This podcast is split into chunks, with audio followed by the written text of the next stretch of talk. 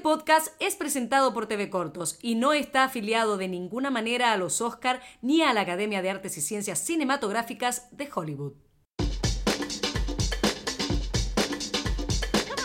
Sean bienvenidos a este nuevo episodio de temporada de premios, el podcast de TV Cortos. Soy Jimena Pereira y la verdad que ansiosa tanto como ustedes. Nos quedan muy pocos días para la 93 tercera entrega de los premios Oscar. Seguramente ustedes querrán saber acerca de estos cortometrajes nominados. Hoy conversaremos con especialistas, críticos. Ellos nos dirán, nos darán algunas luces acerca de quiénes creen ellos serán los ganadores. Ustedes que apuestan seguramente con sus amigos, con sus familiares, no se pueden perder este capítulo.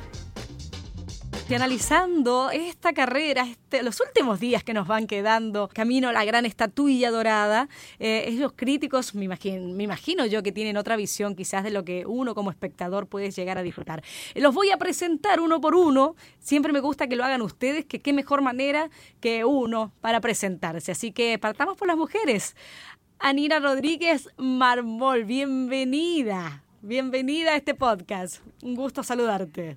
Gracias, María Jimena. Soy Anina, soy dominicana. Estoy ahora mismo en la hermosa isla de eh, La Hispaniola, en el lado de República Dominicana, y preparada, feliz de estar conversando con, con cada uno de ustedes sobre, sobre esto que esperamos que se lleve a cabo el próximo domingo en la ciudad de Los Ángeles. Muchísimas gracias. Bueno, tú te dedicas a la radio y aparte de ser crítica de, de cine, aquellos que quieran... Todo lo que me entretiene, todo lo que me entretiene, eh, trato de, de hacerlo con, con mucha pasión y con mucho respeto sobre todo, pero sí, así es. Muy bien, nos vamos directamente desde República Dominicana a México y allí se encuentra Cristian de la Luz. Qué gusto, hola, bienvenido Hola. a este podcast temporada de premios. Muchísimas gracias. Estoy muy contento de participar en este podcast. Efectivamente, soy Cristian de la Luz, los saludo desde la Ciudad de México. Y bueno, yo soy comunicólogo y cineasta también. Me dedico a programar algunos festivales de cine y también a producir particularmente cortometrajes. Así es que me da mucho gusto participar en esta mesa hablando de un formato que me encanta, que es el cortometraje. La verdad que va a ser un honor para mí conversar con ustedes y que analicemos también este año tan especial de, del cine, de la, en realidad de, de, la historia de la humanidad. Pero bueno, analicemos, eh, no sé si les parece que empecemos por animación. Estos candidatos, primero que ustedes me cuenten cómo ven eh, esta selección de, no sé si los quieren enumerar, los enumero yo. Estamos hablando de Burrow, de Genius Logi, eh, If Anything Happens, I Love You. Ópera y Yes People. Esos serían los candidatos a la estatuilla este año. A mí me, me, pareció sumamente interesante el grupo de candidatos que tenemos este año. Tratan temas muy diversos. Eh, me ha encantado ver cómo eh, presentan temas eh, desde salud mental hasta la humanidad desde sus inicios y un ciclo que se repite y, y también pues atacando temas de frente muy puntuales en el mundo que estamos viviendo y la realidad es que son un grupo de candidatos sumamente interesante. Creo que, que muchos de ellos van a estar tocando la fibra más sensible de los corazones del jurado eh, y pienso que es algo que va a suceder, de hecho, eh, de manera transversal en todas las categorías que vamos a estar analizando en el día de hoy. Es mi, mi humilde opinión, eh, pero sin entrar en detalles, pues paso a Cristian eh, para la, su opinión sobre, sobre el grupo de candidatos. Yo, yo estoy de acuerdo en, en, lo que dices, Anina, en el sentido de la diversidad de tanto los temas como los formatos, como las formas, las narrativas. Pues bien sabemos, cuesta mucho trabajo contar historias a través de imágenes en movimiento. Y tomando en cuenta la diversidad de formatos, de narrativas, de historias, de maneras de hacer eh, cine, me parece que ten, te, tenemos que, eh, pues más bien, resaltar el trabajo que, que hacen cada uh -huh. uno de estos realizadores y efectivamente no solo en la categoría de animación, sino en, las, eh, en la de documental y de ficción, pues vemos esta, eh, esta diversidad que, que, sí representa, digamos, buena parte de lo que es el cortometraje en sí, es decir, este formato que te da mucha libertad en ciertos eh, aspectos, pero que también hace uso de, esta, de estas limitaciones de tiempo particularmente para atrapar al espectador. Y me parece que esa es una de las características que, eh, pues que, que, vemos en esta selección de cortometrajes este año. Yo, a, a mí en el, particularmente en el tema de la animación, me gusta mucho ver que la tendencia no es hacia esta grandilocuencia de despliegue, de, de mostrar que, que, que el 3D por ejemplo, este, está, estuvo o está, ya no lo sé, reinando en la animación. Me gusta mucho ver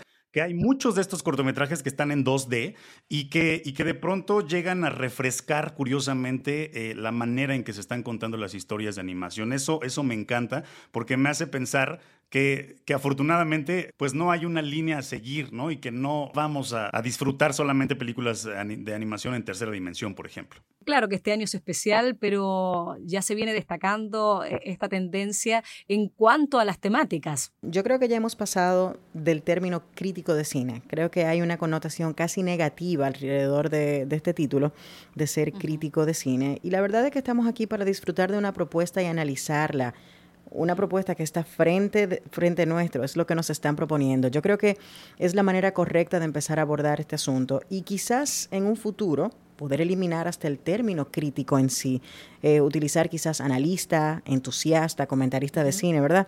Yo creo que por ahí iría el asunto un poco más ligero. Muy bien. En cuanto a, lo que ustedes eh, destacan, esto del análisis, de, no ser críticos, sino de analizar un poquito em, lo que nos propone la industria, eh, ¿este año creen ustedes que la propuesta fue diferente con respecto a años anteriores o que quizás este camino también a, a, la estatuilla, al Oscar, el hecho de que haya sido condicionado un poco por las circunstancias, haya afectado un poco a los nominados o no? Yo coincido, hay que destacar el crecimiento de los miembros de la academia de todas partes del mundo en los últimos años. Han dado apertura a que nuevos cineastas de diferentes lugares formen parte de este jurado que cada año se sienta a analizar las propuestas. Y la pluralidad en la oferta que hemos visto en los últimos años es notorio. Se nota la libertad creativa, ya están quizás prestándole atención, más atención al formato específico que se vaya a utilizar. Yo pienso eh, que, que, se nota una libertad. Verdaderamente hay mucha mayor pluralidad en la oferta este año y creo que eso es lo más lindo que se pueda rescatar en ese sentido. Muy bien. A mí me parece también que es, es importante hablar de la, de, la, de, de la, forma y del fondo.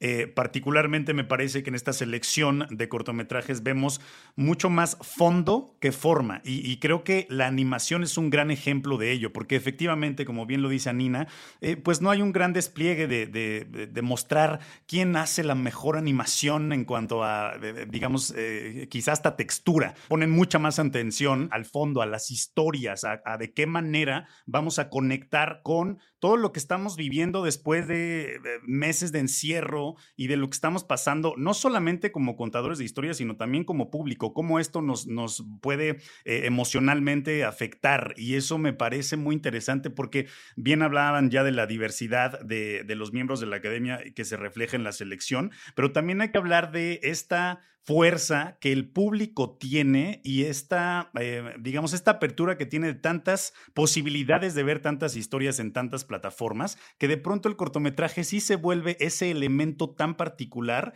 que sí tiene que ir directamente a la emoción del espectador. Bueno, es algo que hemos conversado con, con otros especialistas, enfatizaron justamente en eso y que eh, es una tendencia. ¿Ustedes opinan lo mismo? Que ahora es una tendencia esto de que, claro, eh, es como ustedes dicen, la importancia es el fondo, no si el trazo es este, otro, si se utilizan determinadas tecnologías, sino que la historia tiene que ser fuerte y pesar y llegar, como ustedes dicen, en tan poco tiempo, en un corto, de poder desarrollar justamente esta idea y que toque la sensibilidad de las personas. Definitivamente, como bien apuntas, creo que se han salido del ideal de proponer cosas estéticamente hermosas, usando la última tecnología y lo que podemos hacer con, con los distintos tipos de animación. El fondo ha sido tan importante y en este año en particular se hace la corriente principal. Los temas son sumamente diversos, pero son muy importantes e impactan, logran el cometido. Creo que cada uno de los cortometrajes que hemos podido ver en las distintas categorías, el mensaje está muy claro. A pesar de que puedas estar cuestionándote algún tema, eh, el, el fondo del asunto llega inmediatamente y te impacta definitivamente. ¿Les parece que pasemos a analizar ahora los, los candidatos de la categoría ficción? Claro. Uy. Sí, muy bien. Serían Feeling Through, White Eyes, The Present, Two Distant Strangers y The Leather Room. ¿Qué podríamos decir de ellos? Empieza tú, Cristian. bueno, a mí particularmente la categoría de ficción, eh, siendo aquí en México se producen muchos cortometrajes de, ficción. Me parece que es, eh, eh, digamos, el género que más se produce en el país. documentales un poco menos y, animación, la verdad es que son muy pocas las animaciones que se producen acá. Entonces, estamos muy habituados a eh, a ver una gran cantidad de cortometrajes porque sí representa un poco, se ha dejado de ver afortunadamente al cortometraje de ficción como esta, esta especie como de escuelita, ¿no? Eh, para, para los cineastas, ¿no? Eh, se ha demostrado a través de, pues del tiempo que el, cortometraje tiene sus propias características y tiene su propia fuerza y eso me parece que se refleja. Tiene, se sostiene solo, es un arte en sí solo, sí mismo. Totalmente. Y en el caso particular de la selección de este año, eh, en el Oscar, híjole, eh, eh, tiene, es que me parece que todo va ligado. A mí me llama mucho la atención, por ejemplo, y he traído, ah, desde que lo vi en la cabeza, particularmente el cortometraje de Dos Completos Desconocidos, porque me parece que si hablamos de la pertinencia, digamos, de, de, los temas, de, de, lo que se debe poner en la mesa de discusión, a través de este cortometraje, por ejemplo, pues se hace referencia de la lamentable muerte de, George Floyd y, y es ese es el tipo de, temas que no solamente el cortometraje, sino el cine en general pone a discusión, pero desde una perspectiva, digamos, yo le, me, gusta pensarlo como mucho más integral, ¿no? O sea, me parece que este cortometraje, por ejemplo, no, no es tendencioso, eh, es decir, le deja la tarea al espectador, ¿no? Y el espectador decide qué lado apoya, digamos, de la historia. Y eso es lo que a mí particularmente me gusta porque aborda temas como pues, el tema racial, la brutalidad policial, en fin, este, estas eh, historias que para nada son ajenas a nosotros porque la vemos desgraciadamente día a día en las noticias, pero que en formato de cortometraje de ficción tiene un poder mucho más, eh, yo diría, mucho mayor, ¿no? Eh, es, es para mi gusto mucho más impactante yo pienso igual que tú, los temas que han estado presentando, sobre todo en la categoría de ficción, el que acabas de mencionar es exageradamente relevante. Es una situación que tiene más de un año que está sucediendo en la sociedad norteamericana y en estas últimas semanas eh, que se está llevando a precisamente el juicio eh, al, oficial Derek Chauvin por el asesinato de George Floyd. Eh, y, continúan dándose estos casos día tras día en Estados Unidos y está en el top of mind de todo el mundo. O sea, la gente lo tiene pendiente. Eh, creo que todos sabemos de qué se trata. El mundo se relaciona con el tema y eso es importante. Pero al ver otra propuesta como The Present, por ejemplo, el regalo. Me parece increíble ver lo que sucede en otras partes del mundo, esa pequeña mirada que, por ejemplo, no tenemos tan cerca acá en Latinoamérica. Esos candidatos por, recordemos a la gente que es el candidato eh, por Palestina. Exacto, esa dinámica en la franja de Gaza y el drama humano que se vive en estas situaciones y se siente, se siente la incomodidad de ese señor. Tú vas asumiendo ese personaje y a medida que te lo van presentando, eh, es, es tú, tú, estás vibrando con él. De igual manera, el candidato por Israel que trata el tema migratorio, el chico de la bicicleta, termina viéndose casi como un, como un capricho, logra impactar la vida de un inmigrante, que lo único que trata es de ganarse la vida. Así es. Y todos estos temas que vemos en, en, las propuestas de este año son muy relevantes. Eh, y no, no solo son relevantes ahora, sino que han sido relevantes todo el tiempo. Es común y constante recordatorio de lo, de lo que sucede día tras día en cada país. Todos tienen sus problemáticas y, obviamente es bueno recordarlos. Tú sientes eh, esos problemas quizás un poco lejos de ti, pero lo que vivimos como seres humanos son emociones idénticas. Absolutamente. Y con respecto a Feeling Through, que, que claro, vemos una les gustó este eh, protagonista ciego, sordo. Eh, también estuvimos conversando con su productor y nos hablaba de lo que había sido este desafío para, para esta comunidad que quizás no tiene eh, esta facilidad de ir al cine y poder apreciar una película y cómo buscaron también la forma de que ellos también pudieran disfrutar de este, de este cortometraje de una manera diferente todo lo que, lo que provoca justamente eh, el hecho de hacer un proyecto así, de que moviliza y que se busca la manera de poder llegar a otras personas. ¿Qué piensan ustedes al respecto? Pues la inclusión me parece un tema fundamental, ¿no? Y, a mí particularmente me da mucho gusto ver que se está dejando, o sea, se está generando otro tipo de público, se está abriendo más la posibilidad de decir, o, sea, Todos en algún momento de nuestras vidas, y esto eh, está, digamos, documentado, vamos a experimentar una discapacidad en algún momento de nuestra vida. Y me parece que como contadores de historias, los cineastas hacen muy bien en abrir esa posibilidad y explorar diferentes formas de llegar a un mayor público y ser eso, incluyentes. Porque pues ese público está ahí, es un público también ávido, que, ha sido eh, pues quizá relegado, olvidado, ni siquiera tomado en cuenta. Y, eh, historias como esta, em, hablando de, la cercanía, digamos, eh, o, la, lejanía con esos temas, esas historias, esas situaciones, uno como público siempre lo agradece. Sí, yo, creo que el tema de la, de la diversidad, de la inclusión, eh, sigue siendo un tema eh, importante, sobre todo para la academia, que últimamente se ha visto quizás bombardeada por estos comentarios de, poca inclusión en, todo el espectro de, la, de la diversidad, ¿verdad?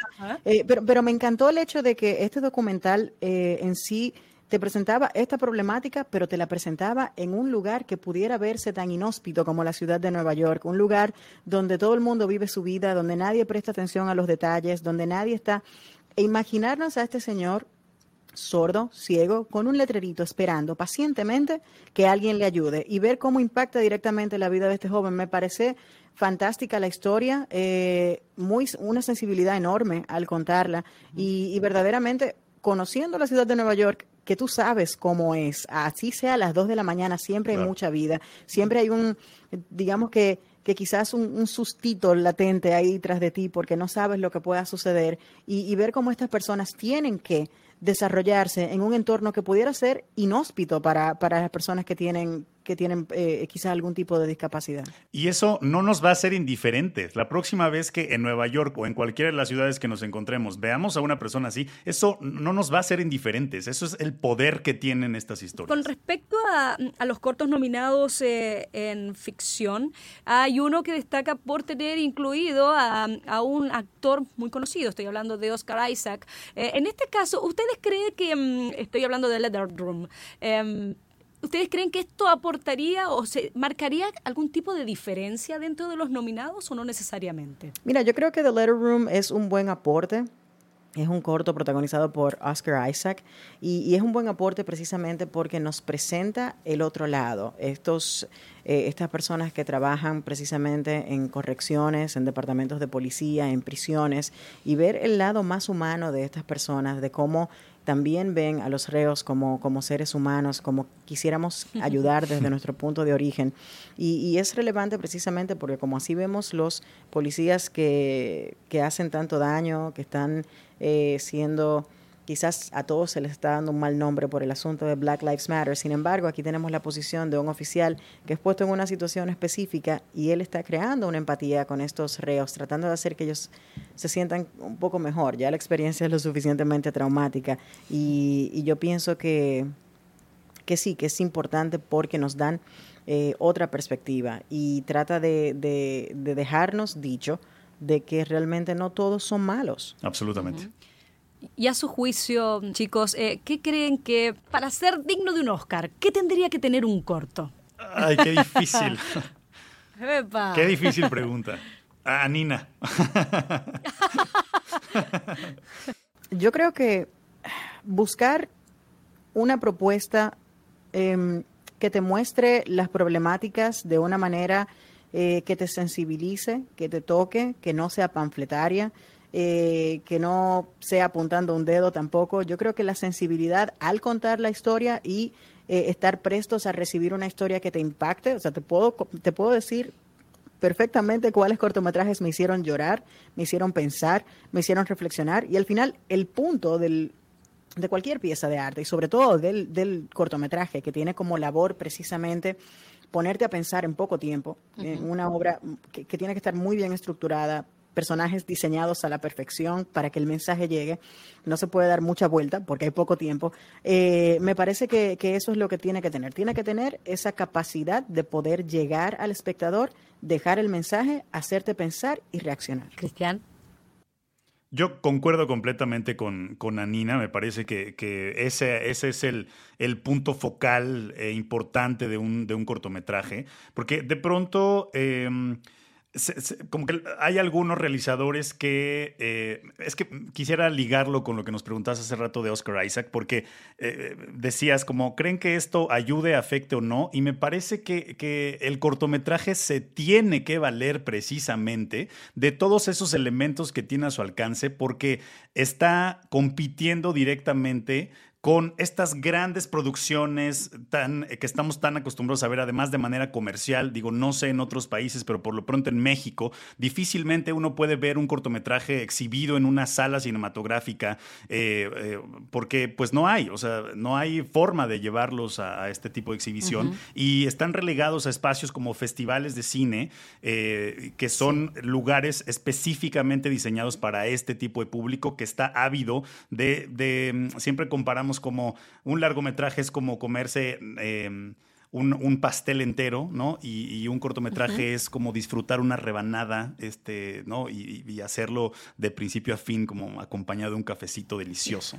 Entonces, em, me parece que, que sí, el cortometraje tiene que valerse de todos estos elementos. Y en el caso particular de, preguntabas de Oscar Isaac, yo como realizador, por ejemplo, lo hubiera hecho, hubiera buscado también a un actor, a, un actor famoso para visibilizar, ya lo decía Nina, esta, esta problemática.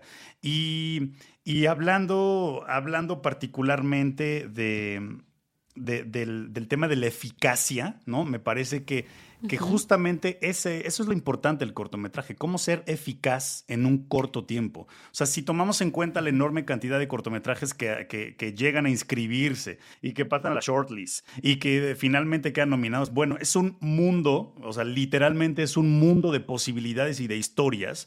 Y ya el hecho, sé que va a sonar a frase hecha, pero ya el hecho de formar parte de esta selección final de nominados, me parece eh, que ya es un logro ¿no? en sí mismo. Y es difícil, eh, pues, enumerar una serie de, de elementos que, te hagan identificar un cortometraje como exitoso, pero sin duda me parece que, bien lo decía ya eh, Anina, el hecho de conectar directamente con la emoción del espectador y generarte algo y que aún después de que hayas visto esa historia sigas pensando en ella, me parece que ahí es... Eh, digamos, ahí radica la importancia de los cortometrajes y de las historias en general. Anina. Para agregar un poquito más a lo que decía Cristian, que no se nos olvide que a pesar de que ya entendemos que el cortometraje como expresión artística se, se sostiene solo, la realidad es que los cortos es eh, la misma temática que un piloto. Tú haces un cortometraje quizás para mostrar una idea y debes hacerlo rápido, debes conectar rápido, como bien dices. Entonces, esto te puede abrir una puerta. Entonces, el cortometraje tiene una misión que es precisamente llamar la atención. Si el cortometraje no hace eso, entonces el cortometraje no es efectivo. Entonces, ahí está el detalle. Yo pienso que en el momento que, que tú vas a hacer un corto, tú tienes una misión de tener que conectar, sea con la cabeza de un estudio, sea con el público, sea con quien sea, pero tiene un rol desde su, desde su origen es que digo, lanzo una idea, ¿no? Y, y, no es como, e, es incluso hasta una pregunta, pero digamos, el cortometraje, ¿creen ustedes que tenga competencia con, con estas aplicaciones que hay ahora en las que un, cualquier usuario puede subir una historia y justo eso, llega directamente a la emoción del espectador, por ejemplo? Entonces, me parece que ahí hay un reto interesante para quienes eh, se dedican a, contar historias, a cineastas, pues. Bueno, lo conversamos aquí en, eh, el podcast, eh, en otro episodio, que los productores decían, hoy día tenemos tantas posibilidades de hacer cosas, de sacarle provecho, lo que tú dices, un móvil tiene tremenda cámara con el que tú puedes incluso eh, grabar a, una calidad impresionante.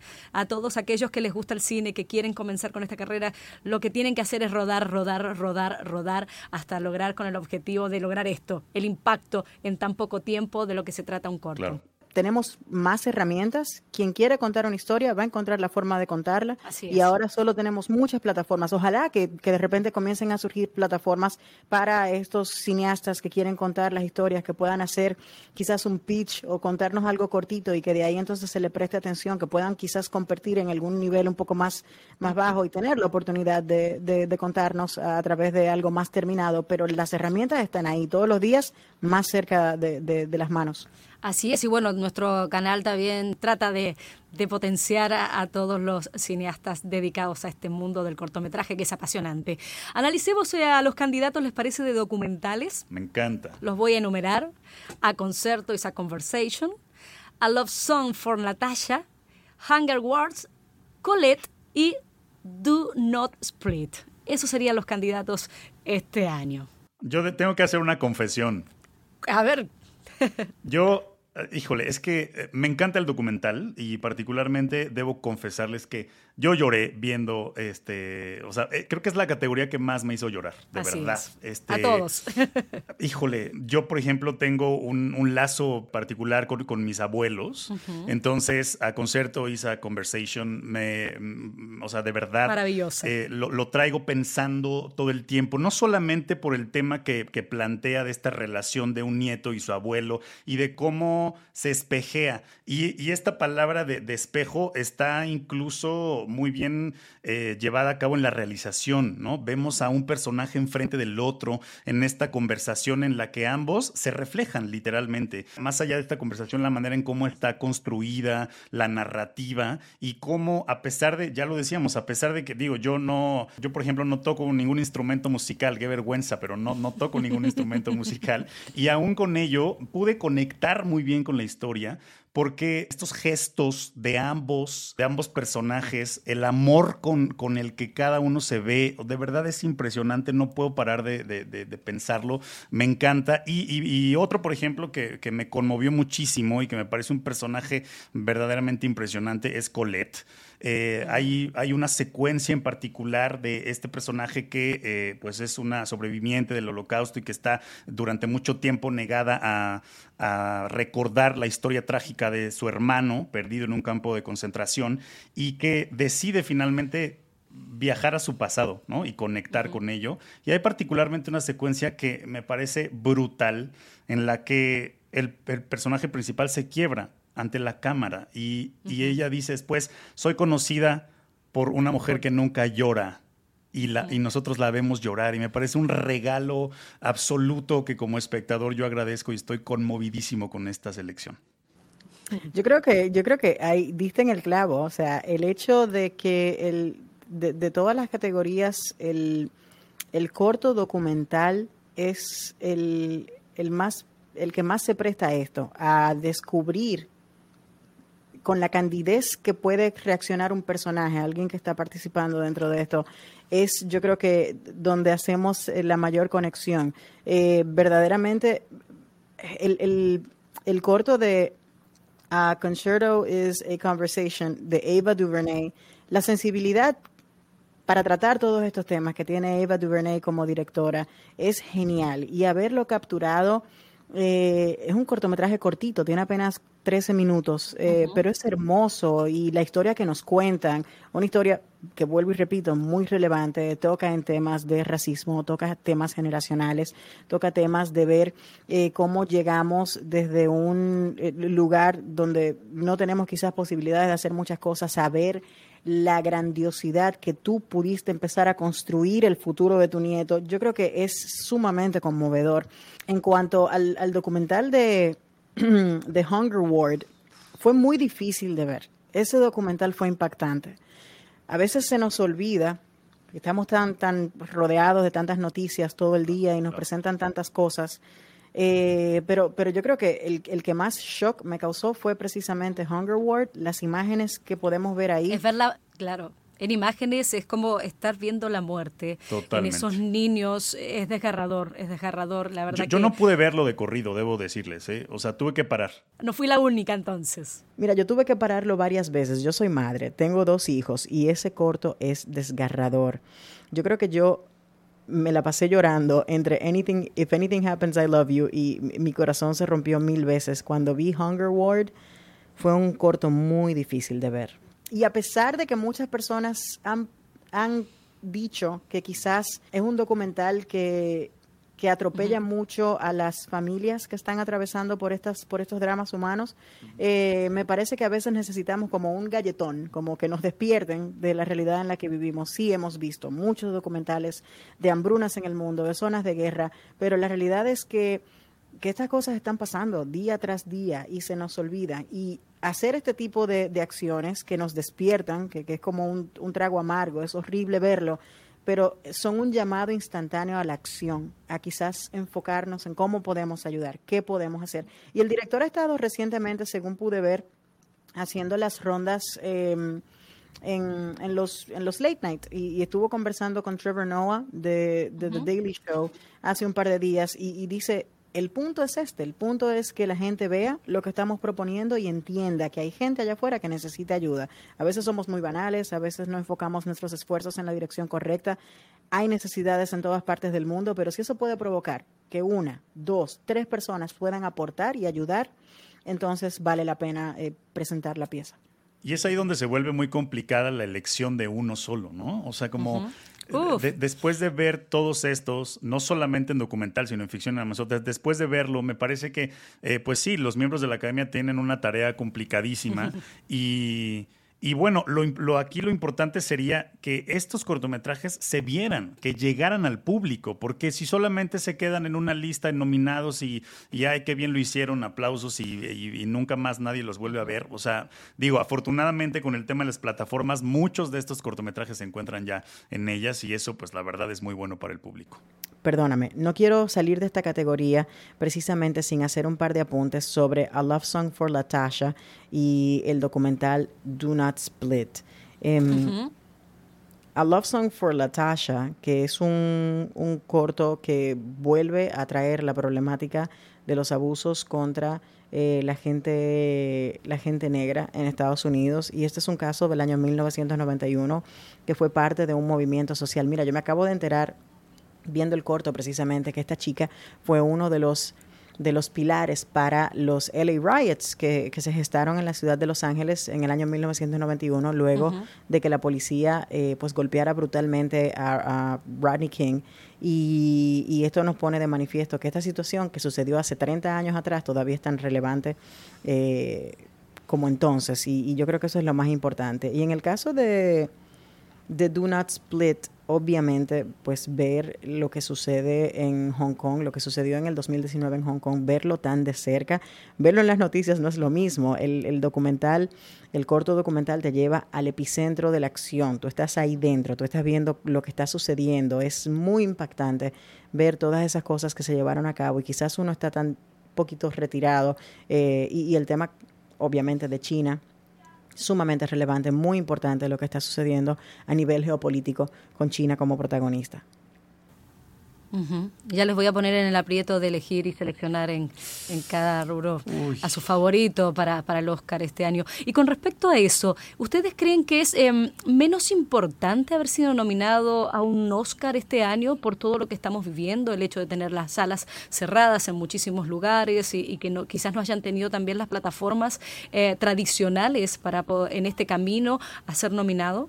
Yo creo que la tendencia será a justo diversificar las plataformas en las que el público vea las historias. Es decir, eh, digo, un poco la pandemia nos obligó a encerrarnos y a tener que ver este, cada uno en el tamaño de la pantalla que tenga en su casa las historias, pero, pero para allá vamos. Es decir, eh, digo, a mí me gusta mucho ir a una sala cinematográfica y para mí esa experiencia no la pienso cambiar y yo veré el cine en el cine. Pero tampoco voy a negar que eh, pues es muy cómodo ver en la comodidad de tu casa. Eh, digo, yo vi todos estos cortometrajes ¿no? de esta forma y la verdad es que no los hubiera visto en, el cine ni ninguna otra posibilidad. Entonces creo que hacia allá vamos y negarnos a ello eh, me parece inútil. ¿no? Este, digo, es mi, mi punto particular. No creo que sea menos una nominación en este contexto, me parece incluso que tiene un grado de complejidad porque pues el público estuvo buscando muchas más opciones que ver, entonces hay mucho más competencia. Yo pienso que, que no, pienso que ha sido sin, sin querer quizás un, digamos que, que fue un regalo porque la realidad es que muchas de las nominadas al Oscar hoy en día están disponibles en las plataformas. Y como tuvimos que trancarnos, como bien dice Cristian, eh, yo creo que yo no he visto tanta televisión, tanto streaming en mi vida como lo he hecho en este pasado año. Y me he topado con muchas cosas y, y he tenido la oportunidad de ver muchas de las nominadas al Oscar porque están ahí están ahí. Me hubiese encantado ir a verla en la gran pantalla y tendré la oportunidad en algún momento, pero están ahí. Y yo pienso que en el, en el punto específico del cortometraje, estas son las plataformas que van a hacer que el corto crezca, que el corto, que haya un mundo más interesado en el hecho de que eh, A Love Song for Latasha, eh, If Anything Happens, I Love You, eh, dos mundos aparte, todos estén en una plataforma como Netflix, ha hecho que ayer yo subí un tweet simplemente diciendo, tengo como tarea ver todos los cortos, estoy en eso, pero en lo que la chava y viene, váyase a Netflix y hágase un favor de ver If Anything Happens, I Love You. Y bueno, muchos me insultaron, claro está, pero la verdad es que todo el mundo pudo ir a verlo inmediatamente. Entonces, el corto no tiene ese vehículo, como bien dice Cristian. Claro. O sea, si no es por un festival de cine, quizás yo no me entero de un cortometraje o no lo disfruto porque me lo ponen antes de un long feature o hay una categoría específica donde me puedo sentar a ver cortometrajes. O si Pixar no saca un corto, no lo voy a ver porque no me lo puso delante de una película. Entonces, eh, el hecho de que existan estas plataformas y que esté la opción de que tú puedas ir a encontrar estos, eh, eh, estas obras es un paso adelante. Y yo espero que siga complementándose una con la otra porque así crece. Bueno, chicos, llegó el momento de que me digan sus favoritos, ¿sí? Y me encantaría que no solamente me digan quiénes son sus candidatos, sino que también por qué los eligen, por la temática, por la estética. ¿Quién quiere partir? A ver. ¿Quién da el... A ver, en animación, eh, bueno, debo decir que yo, yo voy a elegir eh, los que, los que a mí me llegaron emocionalmente, ¿no? Eh, digo, la academia tendrá su propia decisión, pero si yo pudiera darle el Oscar... En la categoría de animación, sin duda alguna, If Anything Happens, I Love You es un cortometraje que me parece justo que refleja lo que, lo que a mí me gusta en una historia a través de imágenes en movimiento, que es la importancia en la historia, en el fondo y no en la forma. No quiero decir con esto que la, que la forma no esté cuidada, al contrario, pero me parece como muy orgánica la, forma en que está hecho este cortometraje, que es una historia eh, brutal, ¿no? Eh, acerca del duelo de esta, de esta pareja que intenta superar la muerte de, su hija después de un tiroteo, que volvemos al, tema, ¿no? Este, los tiroteos, este, eh, el uso de las armas, que es un tema que, desafortunadamente es brutalmente actual, ¿no? Y que pueden pasar los años y sigue siendo actual. Entonces, bueno, yo le daría el Oscar a este cortometraje en la categoría de animación. Muy bien. Anina. Yo estoy de acuerdo contigo en esta categoría. Creo que de los de animación fue el que más me conmovió. Entiendo que el francés es muy relevante también con el tema de la salud mental. Quizás es demasiado abstracto para que lo entienda mucha gente. Sin embargo, el de If Anything Happens, I Love You fue, fue una conexión inmediata. Yo empecé, mira, te voy a decir mi, te voy a decir mi, mi proceso con este corto. En el momento que yo empecé a verlo, pensé que íbamos a, que íbamos a hablar quizás de problemas en pareja, de una relación que, se ha marchitado un poco. Y luego entonces cuando comienzan a darte las pequeñas pistas de que hay una niña, de que hay un duelo, entonces ya yo no pude dejar de llorar. Yo estuve llorando desde el principio hasta el fin de ese cortometraje. Es un mensaje muy poderoso, eh, contado con una animación muy sencilla. Fíjate cómo hasta cierto punto quieren que el fondo sea lo más importante. O sea, la animación es hermosa, te cuentan la historia, sin embargo, la animación no le quita nada a la historia que te están contando. Y yo creo que por eso, eh, quizás porque una gran cantidad de personas ha podido conectar de esa manera con ese cortometraje, para mí debe ser el ganador. Muy bien. Pasemos a ficción. Tú primero, Anina. Pues claro, entonces vámonos a ficción, vámonos a live action.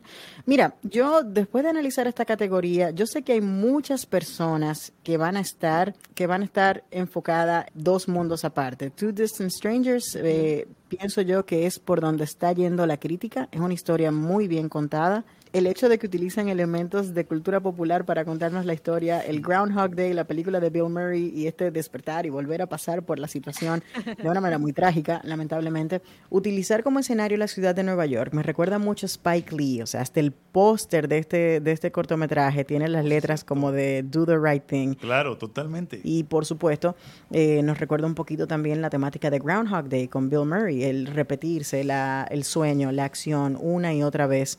Eh, esto también es, muy relevante, tiene muchas, eh, muchos detalles de cultura popular con lo que la gente puede conectar. Pero no es mi favorito. ¿Por qué? Porque a mí me impactó tanto The Present, a mí me afectó tanto ese trayecto de ese papá con esa niña de algo tan simple como ir a comprar un regalo de cumpleaños, porque lo necesitas. Era una nevera.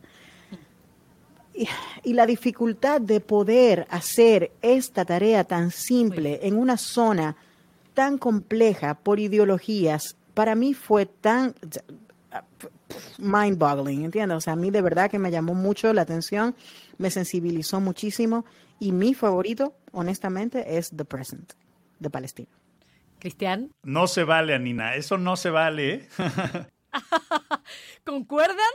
Concuerdo completamente porque efectivamente creo que creo que esta categoría la va a ganar, o sea, el Oscar se lo va a llegar a llevar to Distant Strangers, o sea, me parece que Sí, por supuesto. Eh, es el momento social histórico y tiene sentido que eh, un cortometraje como este sea totalmente, tomado muy en cuenta, que pueda ganar. Sí, tiene sentido y, y bueno, y está bien, pero sí, The Present... Es eh, pero puede haber sorpresas, ¿creen ustedes? Ojalá, ojalá. Pero puede haber sorpresas, siempre pasa. Ahora sí que sería un, un present bastante, bastante bueno, porque yo también, o sea, coincido con el tema de The Present. Eh, hay un elemento que, que a mí me gusta muchísimo y es, yo no soy padre aún, pero pero pude entender perfectamente al personaje del papá y pude, pude meterme en esta situación de... Eh, me recordó incluso un poco a, La vida es bella, ¿no? E, esta relación de padre y cómo el padre Trata de que no sea intenta... Tan, terrible. De que no se note.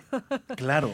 Claro. Totalmente, totalmente. Y además lo vemos en una jaula, o sea, está literalmente en una jaula me parece brutal y yo también le daría, le daría el Oscar. La niña, por cierto, está impresionante también. Eh, no sé quién hizo el... Espectacular, aquella construcción de personajes de ese corto es impresionante. Anina, tenemos que hacer algo tú y yo, sin duda. Qué bueno. Bien.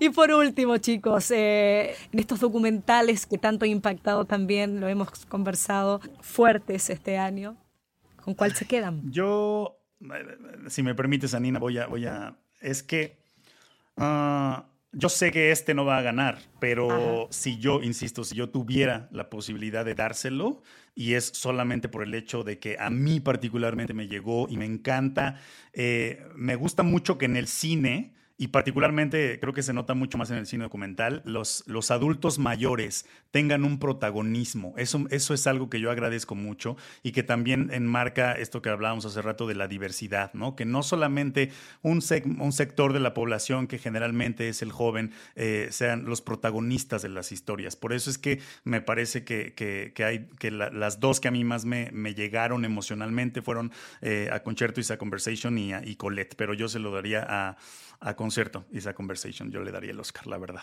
Sí, yo, yo honestamente en la categoría documental em, estoy muy dividida porque me encantaría que el, el, el desgarrador Hunger Ward sea reconocido. Y ya el hecho de que están nominados es un, es, lo montan en una plataforma, es un reconocimiento y, y, los, y los empuja a que la gente conozca las historias. Ya deben encargarse los estudios, los cineastas, de llevarlo más allá, dada la oportunidad de estar nominado al Oscar. Pero como bien dice eh, Cristian, yo creo que eh, las historias de adultos mayores eh, y, y, presentarnos el carácter de dos personajes como el abuelito de A Concerto y Colette Oye, Colette es una dama de hierro, ¿ok? Es una cosa impresionante verla desarrollarse dentro de ese, dentro de ese documental y, obviamente volver a, llevarnos de nuevo a la, lamentable Segunda Guerra Mundial, el holocausto, las repercusiones, haber visto eh, cómo nos mostraron ese campo de concentración y cómo su hermano eh, fue sometido a tal abuso hasta hasta que murió, eh, no deja de ser impresionante. Y el carácter de esa mujer, eh, wow, de verdad que para mí eso fue lo más impresionante. Si a realización nos vamos, me quedo con a concierto, porque verdaderamente Eva DuVernay me mostró un documental de manera diferente. Era, fue tan sutil como nos presentó el tema, que verdaderamente se merece un reconocimiento en sí.